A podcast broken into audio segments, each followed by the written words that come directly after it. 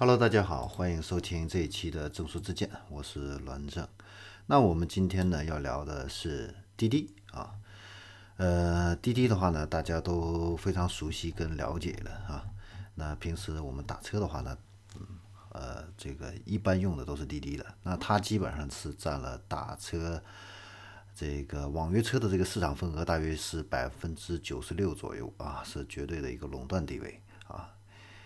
呃，滴滴的老板我不知道大家了不了解啊？陈维啊，他创立这个滴滴这个公司的话呢，实际上时间也不是很长啊，呃，只有六年的一个时间啊。也就是说，在二零一二年的时候，当时只有二十九岁的陈伟啊，创立了这个小桔科技，在北京中关村呢推出的这个打车软件滴滴打车。那到了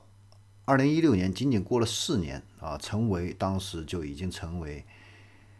中国富豪榜啊，IT 富豪榜第二十八位啊，财富呢是一百二十亿。那现在的话呢，更不得了了。现在的话呢，整个滴滴的估值已经超过三千亿啊，三千亿什么概念呢？小米科技啊，没错，雷军的小米的估值现在市值也就是两千五百亿啊，还不如滴滴。那滴滴目前的话呢，现在总共是。服务的客户呢是有五点五亿，那车主的话呢是超过了三千一百万啊，这是它目前的一个概况啊。那从四六年前的一个小小的一个打车软件啊，到现在的一个整个的一个出行生态的一个布局，而且呢，成为还在不断的拓展这个车这个出行的这样的一个领域啊。那前一段时间，我们再来看一看，它又有哪一些新的一个探索？它也在构建自己的一个生态啊。前一段时间的话呢，滴滴呢开通了这个滴滴巴士哈，呃，包括实施公交包车、班车这样的一个服务哈。那跟这些公交车来竞争。那滴滴的这个巴士的话呢，它停靠的这个速度快，呃，行驶的速度快，停靠的站点少。那同样的打车，这个。坐大巴车的话呢，我可能要四十元，那我坐滴滴的巴士可能只要五块钱就 OK 的啊。那在一些试点城市，目前的话呢来看效果还不错，满载率还是挺高的啊。这是它的一个新的一个创新。另外一个的话呢，就是滴滴小巴，哎，你看看人家想的哈，这个把每一个细节啊，出行会用到的这些交通工具都想到了啊。这个滴滴小巴的话呢，主要是解决城市主干道之外的这个最后三公里的这样的一个需求啊，实现这个用户这个公交站点和地铁站之间的这个形成的一个接驳。你看看人家考虑的多周到啊！然后这个共享汽车呢，其实也并不是什么新鲜事儿啊，但是呢，很多人呢，很多企业啊运作的不是很成功。那滴滴呢，现在是在杭州做试点啊。那它有哪些创新的话呢？它现在加入了人脸识别，没错，它不仅仅要你的这个身份证信息、驾驶证信息啊，同样也需要你的人脸识别。那一旦你在这个这个驾乘过程中，你像车辆有损坏啊、违章啊，它就会用短信通知你啊。而且呢，你的个人的这个信息的话呢，都绑定了这个征信系统，那谁一般也不会为了千把块钱啊毁了自己的信用，这样。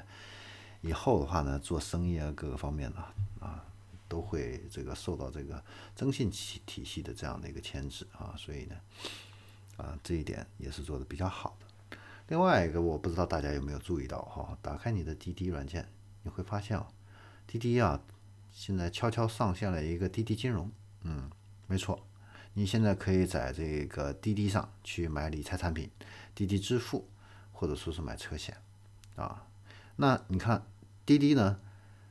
这个金融呢，刚开始可能是用的人不是太多。那怎么样去扩大这个用户群体啊？让这个口碑传播开来？你看，然后他又想到了去做点滴互助、点滴求助、点滴互保这样的一些产品。那也就是说，我可以来帮助你这个需要帮助的这样的一些人啊。那你有什么需要求助的，你可以在我这个上面发布一些求助的一个需求，寻求更多人来帮助你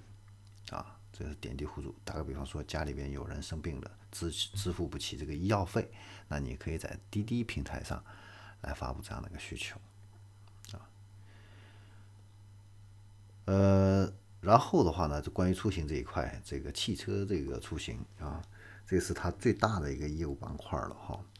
呃，那它未来的呃，它未来呢，呃，也会去涉及到这个汽车制造这一块啊。虽然它之前投跟这个呃车和家呀合资成立了一个出行公司啊，但是呢，它还是要去做自己的这样的一个车辆的一个制造。所以呢，路透社报道啊，二零一九年滴滴一定会去收购一家汽车制造商啊，所以呢。这样子的话呢，他会把出行的这样的一个最重要的一个业务板块，要把这个短板给它补齐了啊，要把车辆制造控制在自己的手上。他为什么要去做汽车制造呢？我们先来看一下他的一个洪流联盟。那滴滴在二零一八年四月份的时候呢，宣布跟三十一家汽车产业链的这个企业成立一个洪流联盟。这个洪流联盟是干什么的呢？就是要共建一个汽车运营商的一个平台啊。那滴滴呢，会把自己的网约车、分时租赁、定制车、智能驾驶，还有后市场的这个加油业务，还有维修保养这些业务，全开放给你，啊，全开放给你。那跟你共享这样的一个数据，啊，共享这样的一个数据，啊，那他的一个想法是怎么样子呢？现在我们用的这个网约车，大部分这个这个车的话呢，都是司机个人所拥有的。啊那未来的话呢？你现在客司机买的这个车的话呢，都是一些很个人化的一个产品，并不是针对于网约车所需要的这样的一个平台所需要的这样的一个车，呃，来购买的。所以呢，未来的这个汽车啊，汽车制造商一定会去迎合用户的一个需求，来定制化专门适合的这样的一个网约车。你比如说威马，那威马前一段时间那个车已经制造出来了，纯电动汽车，那。呃，十万到二十万之间，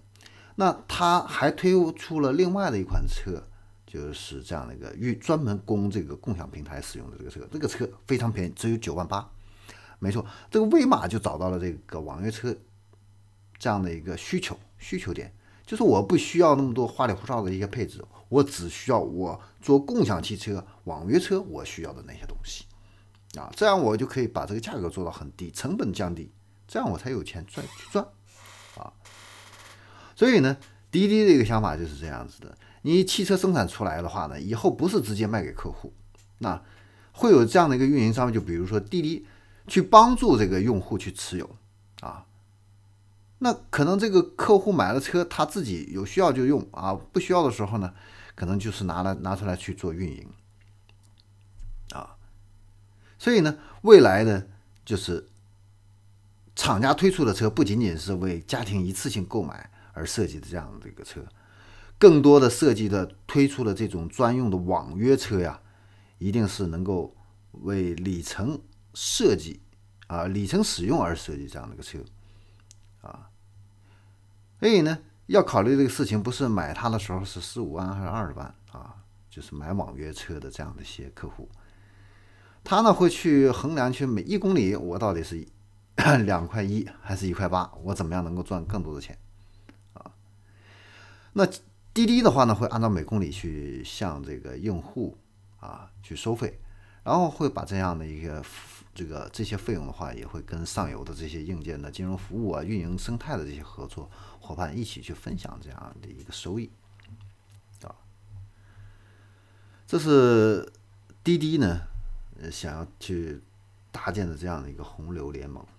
啊，吸引更多的一个主机厂商来制作定制车辆啊，然后把这个车辆放到他的这样的这个平台啊，来去使用啊。但是呢，他的这个想法呢，当然也很好，但是各家呢，也都有各家的一个打算。那打个比方说，这个二零一七年的时候，北汽的话呢。就跟这个百度签署这个战略合作协议啊，在这个自动驾驶啊、车联网啊、云服务这方面展开合作。那同年的这个大众呢，也投资了首汽旗下的这个 GoFun 啊，这个共享汽车项目啊，有这个公司的百分之二十的一个股份啊。所以呢，他的这些合作方啊，啊嗯，都各自有各自的一个想法啊。那你像这个，还包括这个一些汽车企哈，你像二零一五年的时候，吉利就有自己的那个纯电动这个新能源汽车的这样的一个网约车啊，超超专车就上线了。那今年的话呢，那个车企做对于这个网约车的这个布局的话呢，就更是加速了。那你像宝马的 Drive Now 跟这个戴姆勒的这个 Car to Go 啊，这些共享业务啊，现在合并。那一汽啊、长安呢，还有东风啊，合资组建这样的一个 T 三出行服务公司。那上汽呢，在今年八月份呢，也推出了这个想到出行这样的一个品牌。那众泰、福特呢，又合资成立了这样的一个智能出行的这样的一个公司。长城呢，也推出自己的欧拉出行这样的一个运营平台。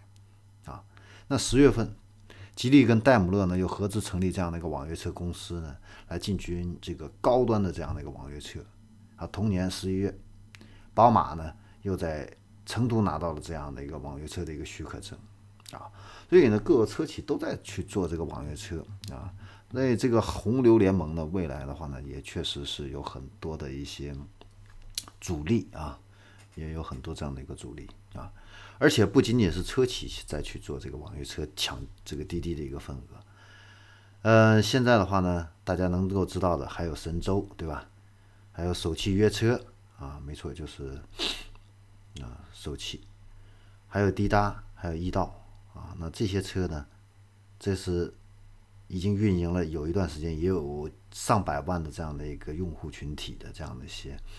呃品牌了哈。除此之外嘛，现在加入这个顺风车这个战局的还有什么呢？高德，还有携程啊，都在去布局这样的一个大的这个出行市场啊。嗯，所以呢，这个整个这个洪流联盟实际呢，也是一个比较松散的这样的一个联盟啊。这也是为什么滴滴的话呢，会去投资车和家啊，投资车和家啊，要跟车和家成立这样的一个合资的一个出行公司啊，来定制这样自己属于自己的这样的一个车辆。呃，而且呢，也也打算在二零一九年会去收购这样的一个汽车品牌啊啊。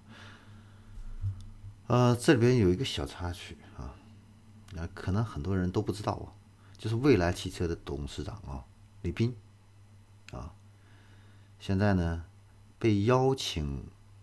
为这个滴答的租任滴答出行的一个董事长啊，所以呢，就是蔚来汽车也是在布局自己的这样的一个网约车这样的一个项目，好。这是滴答出行啊，滴滴啊，呃，我们可以看到啊，滴滴呢，呃，仅仅用了六年的一个时间啊，从一个创业的一个小公司啊，发展成为今天的一个三千亿的公司。呃，他们在构建自己的一个生态，从上游到下游这样的一个打通。到成立这样的一个洪流联盟，把这个自己的一个很小的一个网约车的这样的一个项目做大做强，啊，嗯，我觉得呢，他给了我们自己也有很多这样的一个启示啊，所以呢，各位也可以去思考一下，就是我们自己又可以怎么样去拓展自己的一个发展的一个空间？那我们的企业还有哪些可以去拓展的一个空间？把我们自己的一个事业做得更大，做得更强。好，那今天的正说之见就到这里啊，也欢迎大家交流自己的想法啊。如果呢，呃，您有什么想法的话呢，可以在这个喜马拉雅这个评论区来进行一个留言啊。呃，我这边的话呢，也会呢随时关注大家的一个评论跟留言。对于大家感兴趣的一个话题呢，我也会在未来。为大家进行一这样的一个收集资料的一个整理，然后为大家来播报。好，我们今天就到这里，感谢大家的收听，我们下一期再见。